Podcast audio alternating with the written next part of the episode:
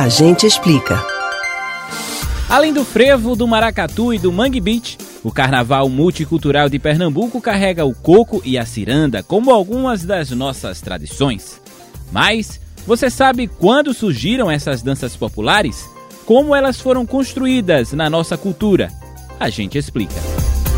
A dança do coco tem influência indígena e africana, como boa parte das festas folclóricas do Brasil.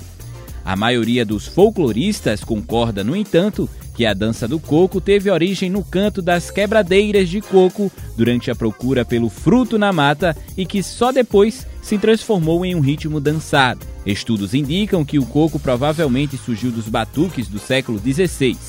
Em seguida, os homens e as mulheres na condição de escravos que trabalhavam na atividade coqueira, os quebradores de coco, deram início ao folguedo, ou seja, enquanto trabalhavam, tiravam versos e rimas sobre o cotidiano que viveram no período. Desse modo, ficou a ideia de que o coco como música é algo historicamente construído depois da dança, a chamada umbigada.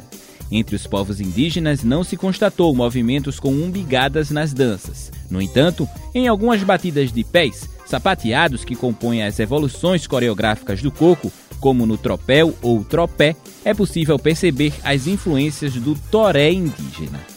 Já a ciranda tem origem portuguesa, que consistia numa dança de roda infantil.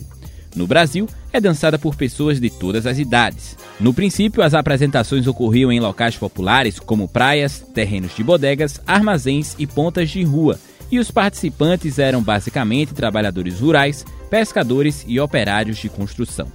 Trata-se de uma dança simples e comunitária, de caráter espontâneo e que não exige nenhuma faixa etária, parâmetros cenográficos e vestimentas especiais. Você pode ouvir novamente o conteúdo desse ou de outros A Gente Explica no site da Rádio Jornal ou nos principais aplicativos de podcast, Spotify, Deezer, Google e Apple Podcasts. Kevin Paz para o Rádio Livre.